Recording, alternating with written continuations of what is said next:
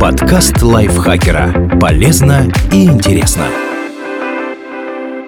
Всем привет! Вы слушаете подкаст лайфхакера. Короткие лекции о продуктивности, мотивации, отношениях, здоровье. В общем, обо всем, что делает вашу жизнь легче и проще. Меня зовут Дарья Бакина. Сегодня я расскажу вам, как читать сложные книги, чтобы развивать интеллект. Наверняка вам попадались книги, которые хочется бросить через несколько страниц, потому что в них ничего не понятно. Именно такие и нужно читать, чтобы развиваться. Воспринимайте свой мозг как мышцу, которую можно накачать. Для этого поднимайте тяжести, то есть читайте сложные книги. До начала чтения. Избавьтесь от школьного мышления. В школе мы читаем, чтобы ответить на вопросы учителя. Результаты контрольных подтверждают, что мы ознакомились с материалом и больше ничего. Избавьтесь от такого подхода к чтению. Помните, что теперь вы читаете не для учителя, а для себя. Места, имена, даты – все это не так важно важны уроки. Допустим, вы читаете книгу о Пелопонесской войне. Не так важно запомнить, что когда-то был конфликт между Каринфом и Корсикой. Обратите внимание на стратегии противоборствующих сторон. Оба города боролись за поддержку Афин, но одни высокомерно заявили, что Афины перед ними в долгу, а другие перечислили все плюсы сотрудничества с ними. Угадайте, кто выиграл. Загляните в конец. Цель чтения – понять, почему что-то произошло, а что именно произошло, не так уж и важно. Поэтому полезно заранее узнать финал книги или основные суждения автора. Тогда во время чтения вы сосредоточитесь на двух вопросах. Что это значит и согласен ли я с этим? Обычно первые 50 страниц мы только разбираемся, что автор хочет сказать.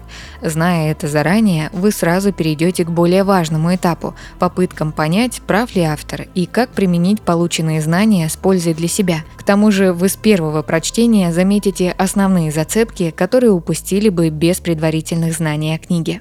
Посмотрите отзывы. Посмотрите, что в этой книге показалось важным другим читателям.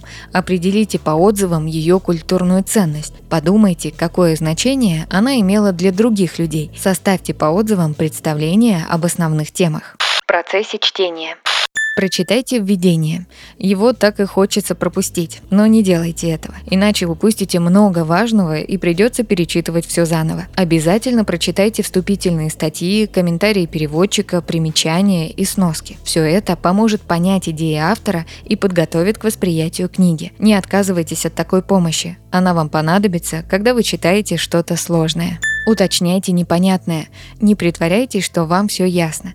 Ищите информацию о том, что не поняли. Например, когда вы читаете о военной истории, важно представлять поле сражения.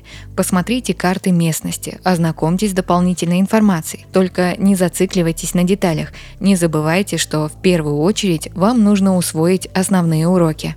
Помечайте интересные места. Выделяйте все места, которые вас заинтересовали и заставили думать.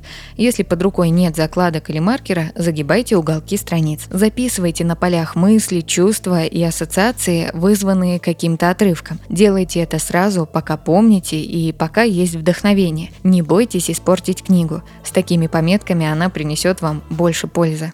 После прочтения. Делайте выписки. Через неделю или две после прочтения вернитесь к книге, пролистайте ее и выпишите все помеченные места на карточке. Разложите такие карточки по темам. Это очень удобная система хранения важных мыслей.